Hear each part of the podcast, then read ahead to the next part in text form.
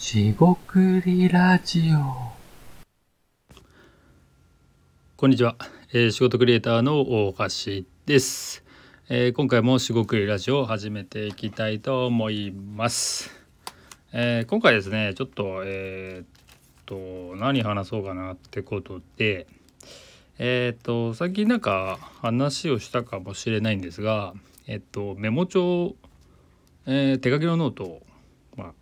買ったっていう話をしたか忘れたんですが、まあ、買いましたと。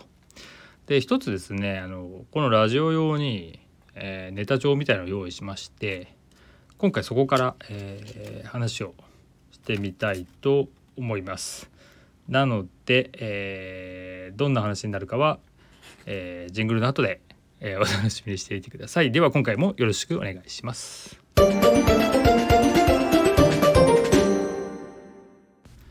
はい、四国ラジオ大橋です。ではですね、今回ちょっとフリーテーマというか、えーデータ帳からですね、ちょっと見て、えー考えてみたいと思います。まあ、いくつかあるんですが、えーっと、まあ、これですかね、今日は。えーっと、まあ、このスタンド FM、え始めたんですが、この番組自体を、まあ、私自身、僕自身、えー人しかいないですが、えー企画してやっています。まあこの番組やってる方ってまあそんな感じかなと思うんですがですが、まあ中には複数人でやられたり、まあ、企業とかでやっている方もいらっしゃるのかなと思ってます。でそういう時ですね、えー、と組織とかチームとか、えー集団でやれるんですが、まあ、私一人なんでソロでやってるとで当たり前なんですけどもシンガーソングライター要は作曲作詞、えー演奏、えーあと歌う、まあ、全部やっているいわゆるシンガーソングライターって人は、まあ、ギター片手に、えー全部、ね、演奏しながら歌ってる人いますけどそんな感じなわけですよね。でこれって、まあ、当たり前なんですけど、えっと、その企画部分要はこの番組で何を話して何を伝えて、えーどうこう、まあ、リスナーのあなたにですね皆さんというよりもあなた。聞いてるあなたですね、えー聞いてる人は普通にいますけどその人にがどういうふうに、えーえーなってもらいたいかみたいな。それをですねまあ明確に、えーイメージして、えーこうしてくださいああしてくださいっていうふうにこう、まあ、宗教ではないですし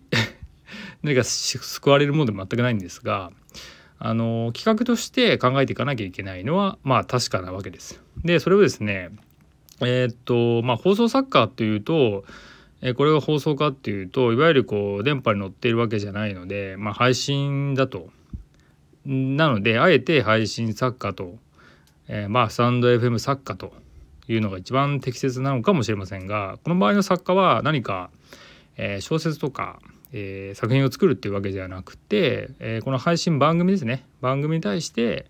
えーどんな話をしてったらいいかとかどんな、まあ、アイデアですね。どういうこまさに企画なんですが何をこの、えー番組枠でやっていったらいいかを考えると、えーそういう仕事を、まあ、配信作家スタンド M 作家というふうに、えー考えられると思うんですね。で、えー僕自身は別にこう喋り手としてパーソナリティとしてまあ喋ってるわけなんですが、えー配信作家でもあると。よってこの2つの喋り手であると同時に、えー配信作家、えースタンド FM 作家というですね役割が違うんですよね。であのこれは、えー別に二重人格とかそういうことではなくて、えー、と僕の中の配信作家としては、えーもっとこうネタといいますか面白いものやった方がいいなっていうふうに、まあ、思ったとします。まあ、そんな思ってないんですけど そんな思ってないんですけど思ったとします。で一方で喋り手としてはあのーなんか堅苦しくなくと言いますかなんか自然にやりたいなと。で自然にやっちゃうとちょっとダラダラしないかとかずっと喋ってないかとかいうのもあるし台本とか用意してね、えーやるのも全然いいですしなしでやるのもいいですしそれってもうやり方次第じゃないですか。ってことでそういうのも踏まえて企画していくのが、えー、何でしょうその配信作家、えーという役割役割というか仕事仕事ですね。えー、これを報酬もらって何かやってるっていうことが仕事ではなくてまさに自分の意識として仕事をすると、えー、そういう感覚でいます。でまさに配信サッカースタンド M サッカーというのがあるのならばあるかどうかは知りませんが、えー、そのそれがまさに自分に適応するならまさにそこが企画ですしアイデアの見せどころじゃないかなっていうふうに思っています。つまり、えー、ちょっと話が長くなりましたがけれどもこの、えー、配信番組が、まあ、面白くないと、えー、それはもちろんあの聞く人によっては全然刺さらないですしいやもしかしたらちょっとは刺さってるかも。とかそんなこといろいろあると思うんですけれどもその中でえっ、とアイディアがあるとか、えー、企画ができるというのであれば、まあ、それなりにですね、えー、この番組が、えー、面白くなって盛り上がっていかないと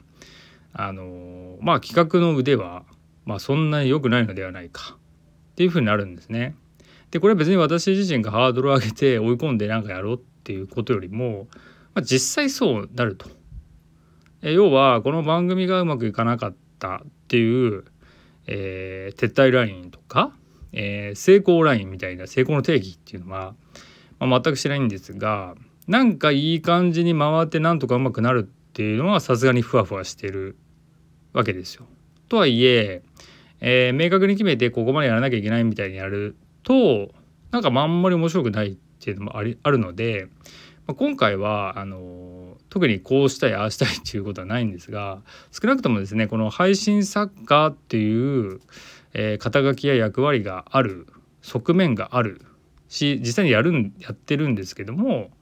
ね、それについて言うと、まあ、この番組が面白くなっていかないってことは、まあ、少なくとも僕の企画やアイデアが、まあ、まあ滑ってるとは言わないんですが、まあ、ハマってなかったり刺さってなかったりするっていうことなんですよね。でこれ自体がいい悪いとかあのうまく、まあ、要はお笑いで受けなかったらダメとかなんかそういうのはないと思うんですけども、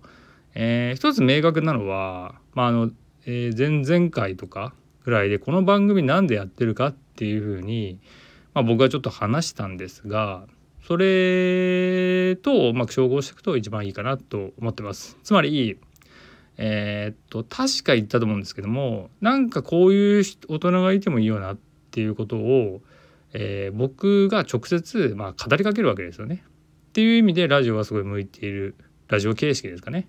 ラジオ番組形式のこのウェブインターネットラジオ形式っていうのはすごく向いてるのでああなんかこういう人いていいんだなっていうふうに、えー、誰かに届く。もしくは、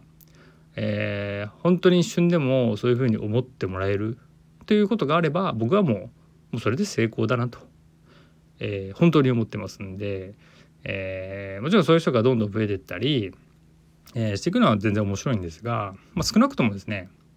あのこういうのって全然欲張らずに一人でもなんか聞いてくれたり喜んでくれたらいいなとそういう方って結構喋り手の方に多いかなと思うんですが、まあ、配信作家とかとしてもその人のまあ売りというか強みというか、えー、いい部分を出していくと、まあ、そういうちょっとなんかまどろっこしい感じはあるんですけども今回はそういう配信という作家というか配信を企画するという観点で、えー、ちょっと考えてみましたちょっとフリードッグっぽい流れになりましたが今回は以上となります。えー、四国ラジオ大橋でした。また次回お楽しみにください。失礼します。